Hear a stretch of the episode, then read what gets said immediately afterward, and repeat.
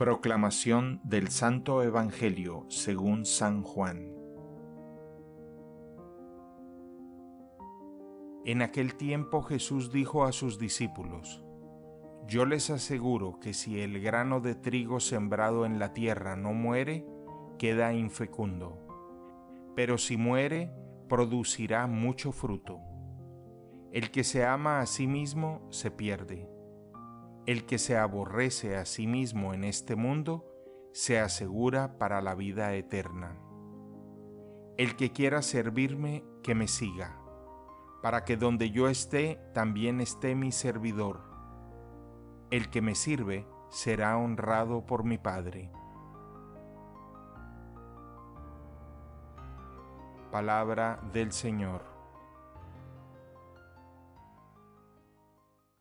El Evangelio del Día es producido por Tabela, la app católica número uno para parroquias y grupos.